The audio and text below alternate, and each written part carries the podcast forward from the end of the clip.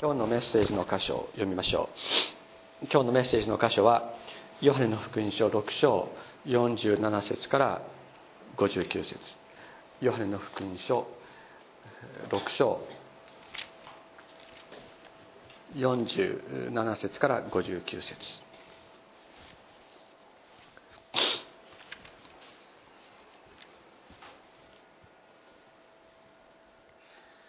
ヨハネの福音書6章47節。誠に誠にあなた方に告げます。信じる者は永遠の命を持ちます。私は命のパンです。あなた方の祖父たちは荒野でマナを食べたが死にました。しかしこれは天から下ってきたパンでそれを食べると死ぬことがないのです。私は天から下ってきた生けるパンです。誰でもこのパンを食べるなら永遠に生きます。また私が与えようとするパンは世の命のための私の肉です。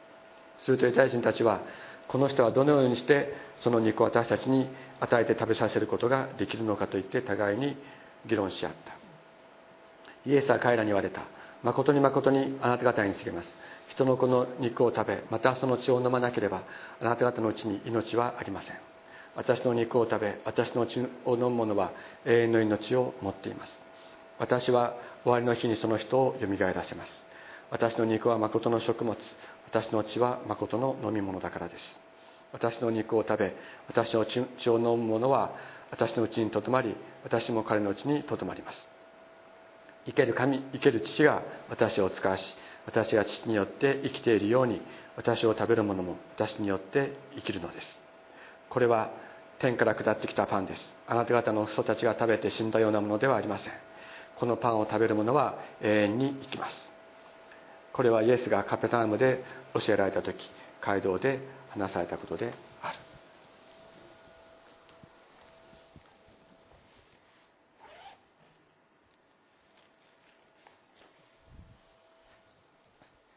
この6章というのはかなり長い章でありまして、えー、パンの奇跡から始まってですね、えー、パンの奇跡から始まったと言って正しいのかな、えー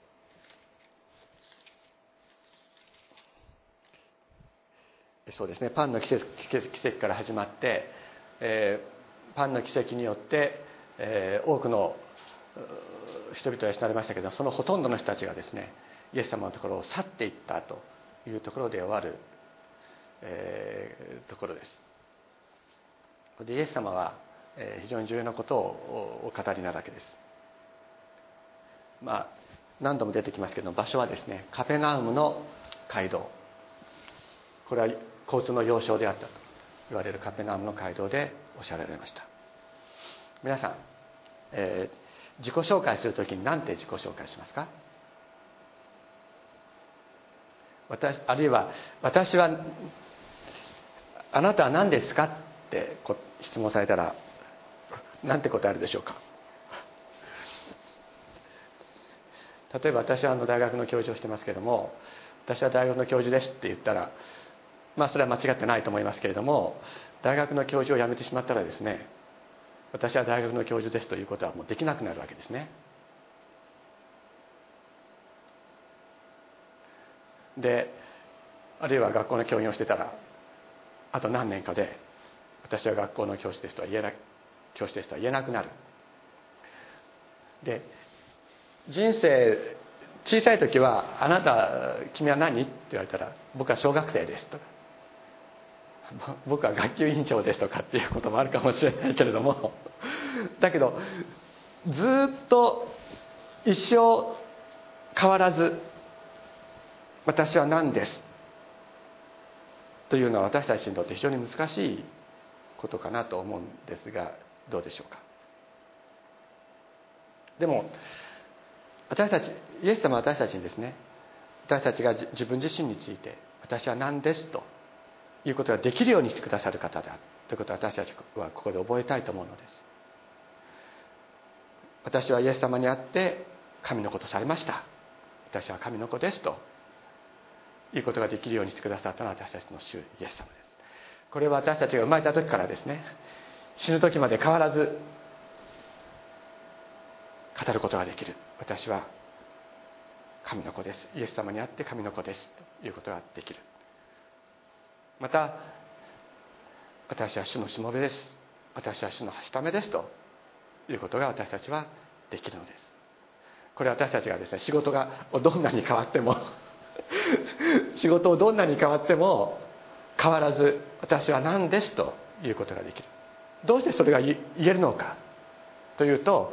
決して変わらない方が私たちを握ってくださっているからなんですね。イエス様は今日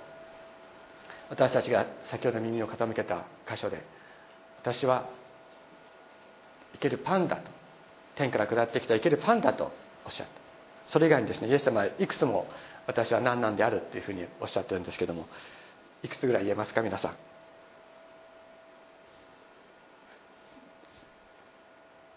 ん？まあ、大学の授業じゃないんで指しませんけれども。いくつぐらいいくつぐらい言えますか？覚えてらっしゃる？どなたでも。一個も思い出せませんか？例えば私は良い羊飼いである。良い羊飼いは羊のために命を捨てるっておっしゃいましたね。他には何かありましたかね？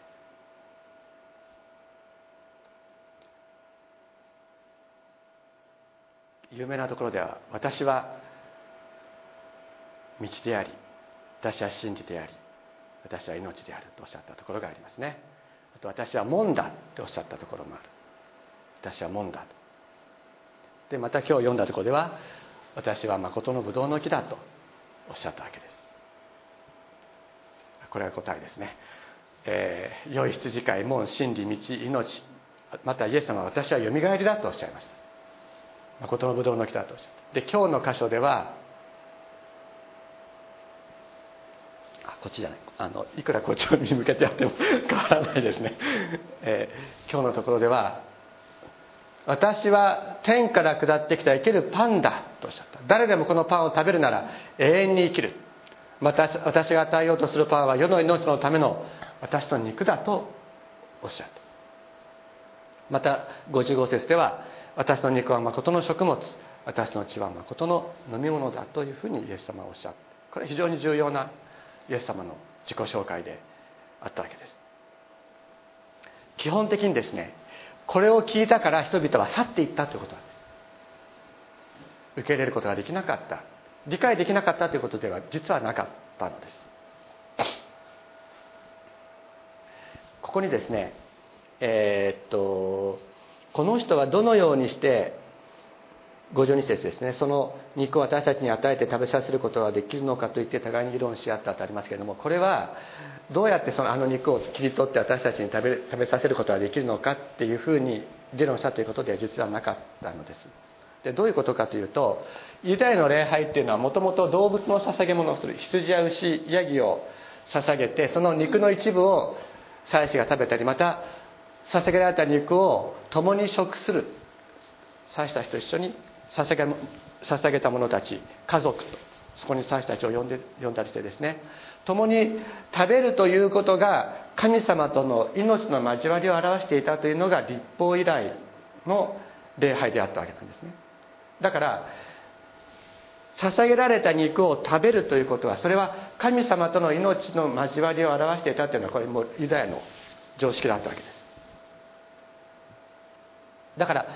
イエス様が私の肉を食べなければ食べることによって神様との永遠の命の関係を持つとおっしゃった時に彼らはこういう背景がありますからイエス様が言った言葉の意味は分かったはずなんです。つまり日本人がこれを読んで一体どういうことなんだろうと思うような疑問を彼らが持ったということでは実はなかったわけなんです。つまり彼らが受け入れられなかったのはイエス様自身が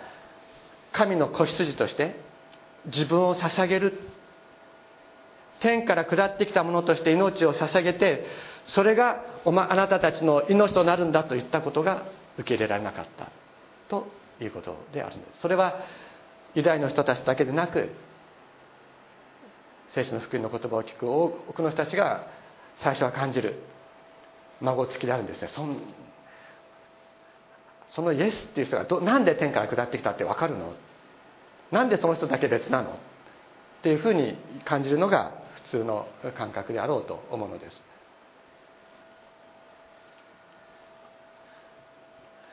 イエス様の主張は何だったかと？私の肉を食べるというのが私が捧げ物の子羊になるんだということだったわけなんですね。私が捧げ物の子羊となる。そしてあなたあなた方はそれを食べ神様との永遠の交わり永遠の命に預かる。でそのことをイエス様はおっしゃった。もちろん象徴的な意味でおっしゃったので分からなかった必ずしも分からなかった人もいたかもしれないとは思います。イエス様がここでおっしゃってる言葉の中で私たちはあの心に留めなければいけないことがあると思うんですね。それは58節にこのように言われています。これはつまりイエス様の体は天から下ってきたパンです。あなた方の先祖が食べて死んだようなものではない。あなた方の先祖が食べて死んだようなものというのはこれはマナーのことを意味しますけれどもマナーを食べた者たちはみんな死んでしまった。マナーを食べても永遠の命を得ることはできなかった。しかしこのパンを食べる者は永遠に生きるとおっしゃった。つまり聖書が命という時に2つの意味があるんだ。でそれ一つはこの世の命でありもう一つは永遠の命である。マナーを食べた者たちはこの世の命は得たけれども永遠の命は得なかった。しかしこのパンを食べる者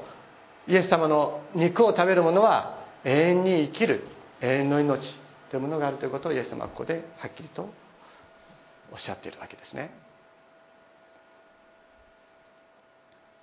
でこの世のパンというのはこの世の命を養うものである。ところがもう一方で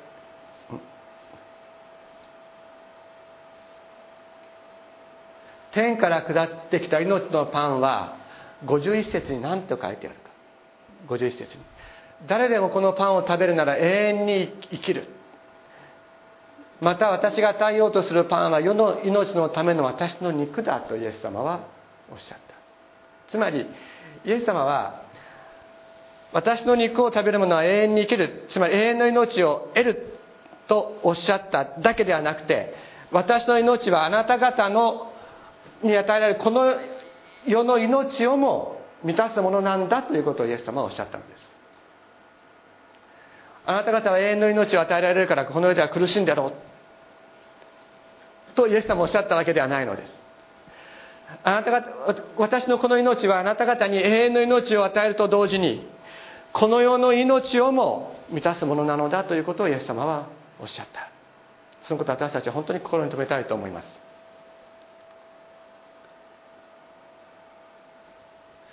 でね、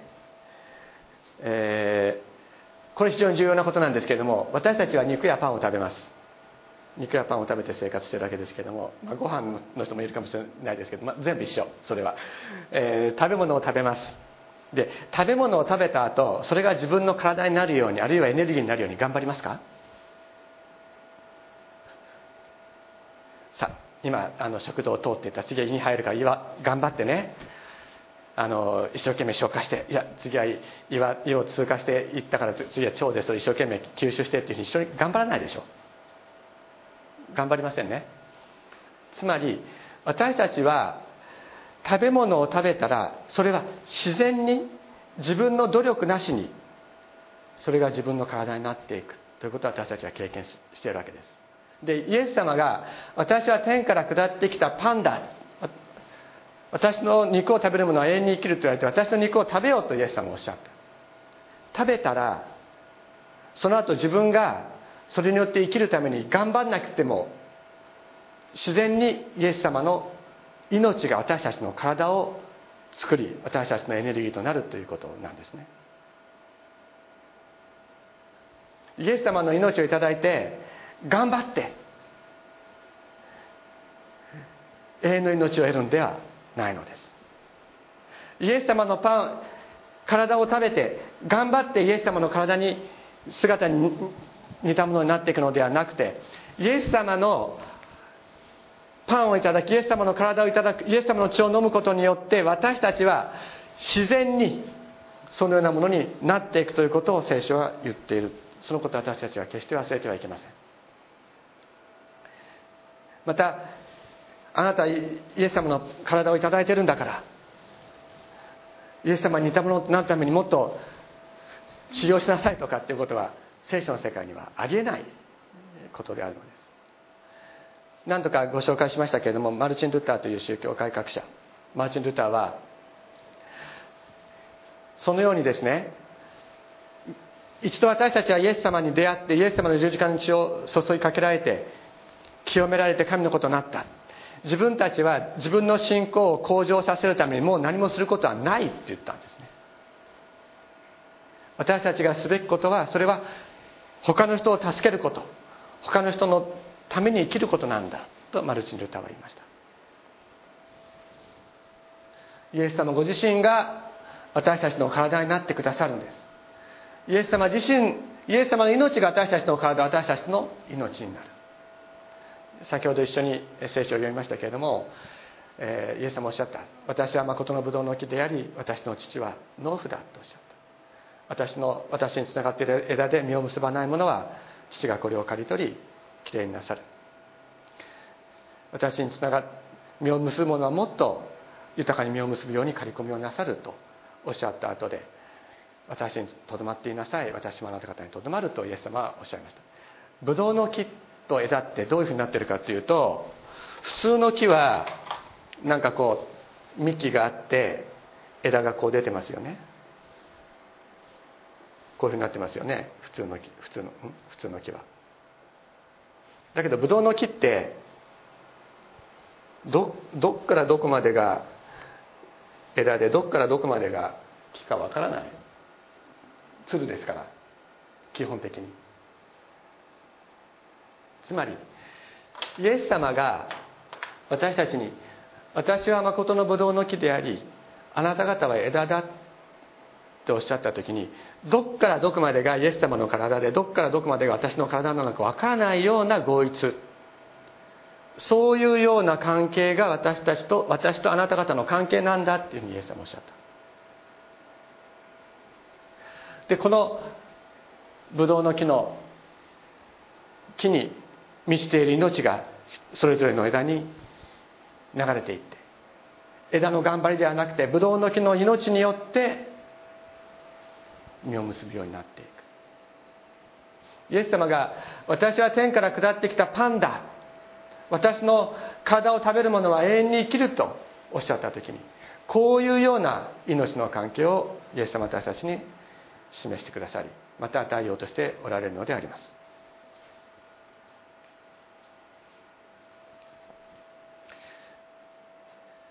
イエス様は、えー、私の体は誠のあ食べ物。私の血は誠の飲み物だとおっしゃいましたけどもそのことで私たちは生産式を思い出すのではないかと思います。イエス様はマタイの福音書に記されている最後の晩餐の時生産式を行われてこのように言われました。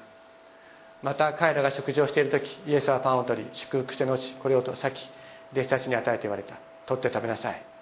これは私の体です。また杯を取り感謝を捧げて後こう言って彼らにお与えになりました。皆この杯から飲みなさい。これは私の契約の地です。罪を許すために多くの人のために流されるものです。聖書が多くの人って言った時にはですね全ての人と同じ意味で使われることがあの多いそういうような意味です。肉というのは今までも何度も言ってますように永遠の命の関係を表します。永遠の命の関係を表す。イエス様が持っておられた永遠の命の関係を私たちに与えてください。永遠の命。イエス様が持っておられた父なる神様との永遠の命の関係ですね。その命の関係を私たちに与えてくださるそして血というのは永遠の罪の許しを意味します。イエス様の十字架の血によって永遠の罪を罪の許しを与えてくださるのです。ハイデルベルク信仰問答私たちいつも読んでいますけれども46にですね生産式が表す意味ということが教えられています。ちょっと開いてみましょう、えー、ハイデルベルク信仰問答の79この私たちはパンを生産式でパンをいただきまたあのブドウジュースを、えー、ブドウ酒でやる教会もありますけれどもをいただくわけですけれどもそれはそのものがイエス様の体イエスの様の血なんじゃなくてこの生産式を通して私たちは本当に重要なことを知るのだということを、えー、プロテスタント信仰の中では告白しますけれどもそのことについてハイデルベルク信仰79で教えています。このように言われています。それではなぜキリストはパンをご自分の体杯をご自分の血またその血による新しい契約とお呼びになり聖パウロはイエス・キリストの体と血に預かるというのですか？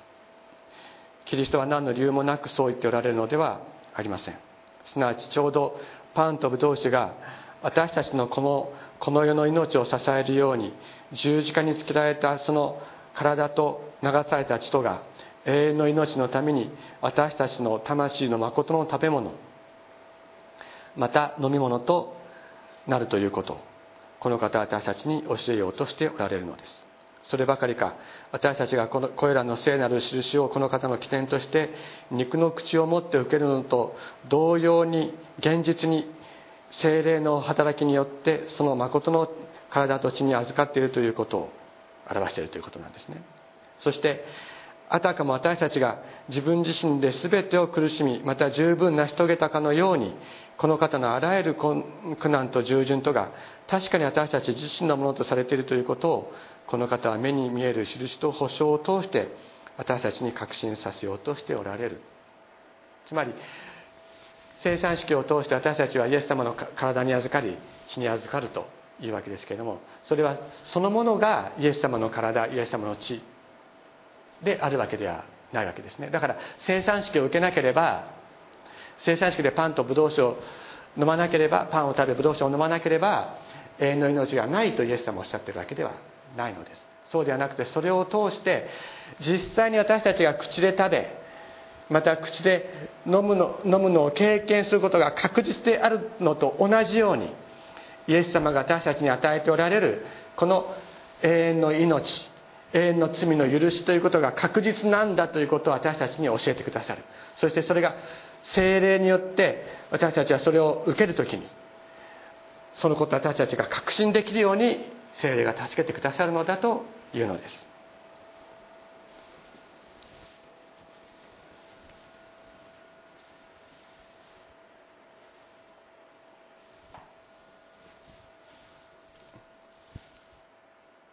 ですから私たちに求められることは何かというとそれはイエス様に信頼すること。イエス様あなたが肉を裂き血を流してくださった。それは私の永遠の命のためでありまた私の永遠の罪の許しであったことを感謝します。主をどうぞよろしくお願いしますということでありそしてイエス様が愛してくださったように互いに愛し合うこと。そして聖書の言葉を心に受け止めることである。そのこと以外に私たちがしなければいけないことはないのです。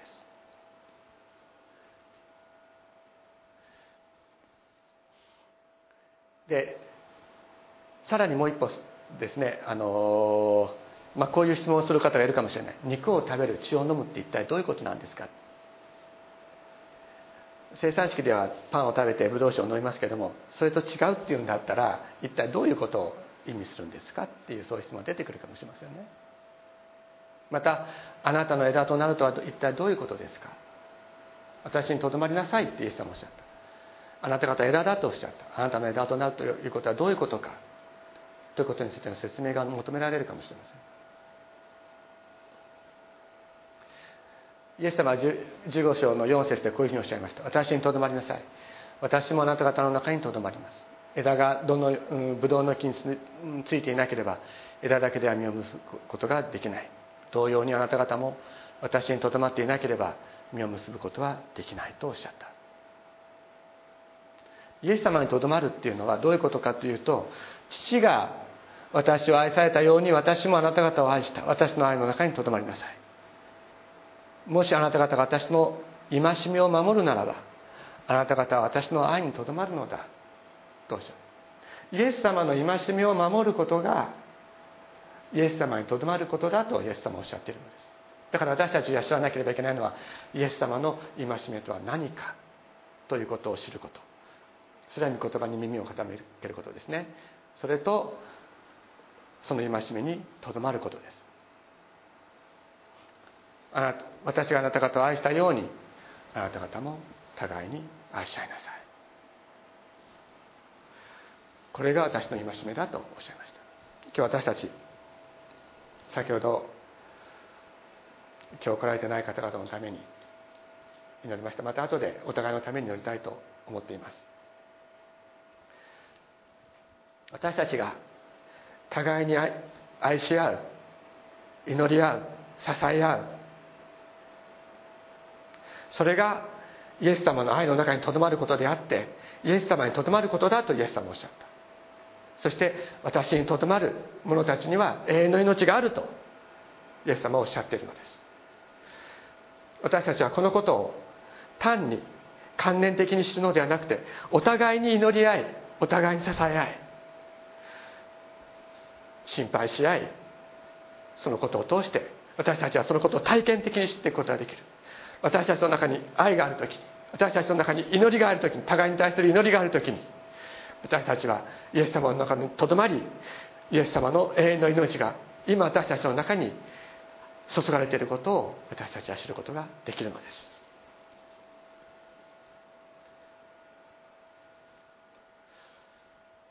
そして私たちはこの父親の生活の中で深く傷つくことがあります。その中で愛を信じること愛に生きることに恐れを抱くようになるなることもありえありえる。しかしイエス様はそういう者たちに対して癒しを備えてくださっているんです。聖書の言葉を通してイエス様は私たち一人一人癒してくださる。そして長い時間かかるかもしれないけれどももう一度必ず愛することができるものとイエス様は私たちを作り変えてくださるのです。祈りを失うことがあるかもしれない。しかしそれはまた時間かかるかもしれません。しかし聖書の言葉を少しずつ与えられていくうちに私たちはもう一度祈りを回復しもう一度人のために祈ることができるものと変えられていく。もう一度愛することができるものに私たちは変えられていくのです。それはイエス様が私たちに聖書の言葉を通して語り続けてくださるからです。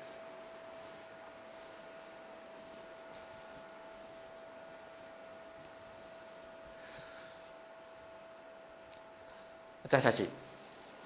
イエス様の言葉にとどまりたいと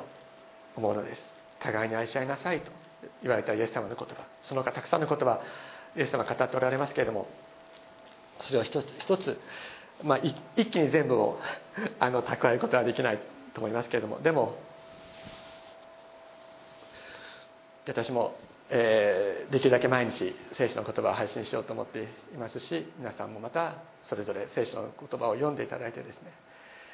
そのことを通して本当に癒されていくと思います。そのことを通して本当に愛し愛することを学ぶ。そして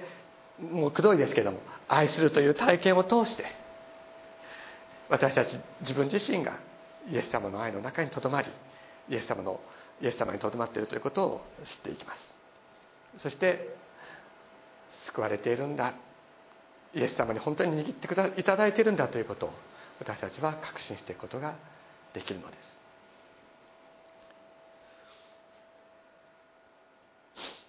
あ用意しましたけどももうこれはもう言う必要ありません。つまりあの頑張って。頑張って愛するようになるんじゃないんです。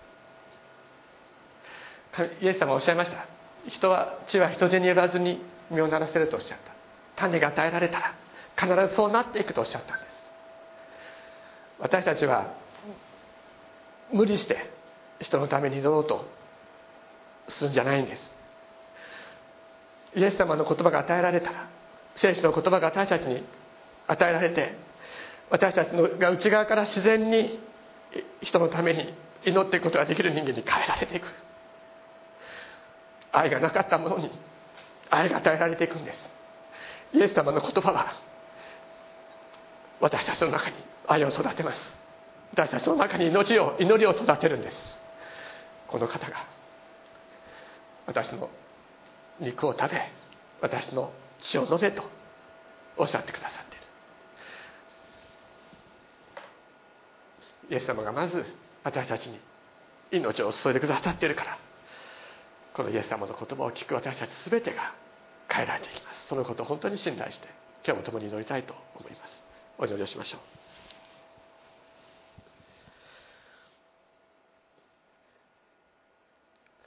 主イエス様愛のなかったものに愛を教え愛を注いでくださったのはあなたでした。自分のことで頭がいっぱいであったものに他のものに他の人に対する祈りを与えてくださっているのも主よあなたです。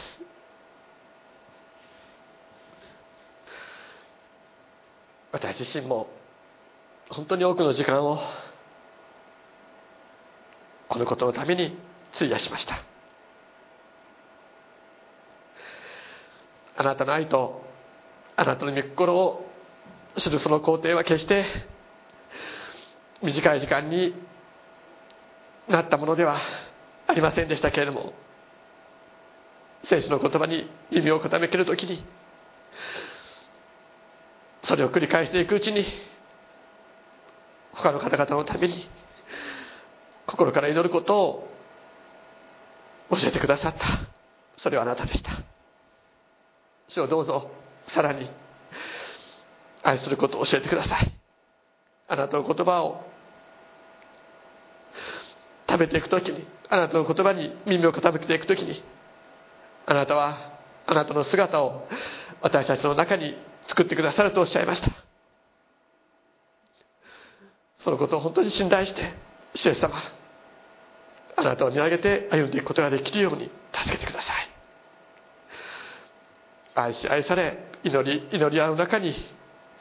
確かにあなたの永遠の命を与えられていることこの世の命を与えられていくということを私たちが体験的にさらに知っていくことができるように導いてください。感謝して尊いイエス様の皆によってお祈りします。アメン。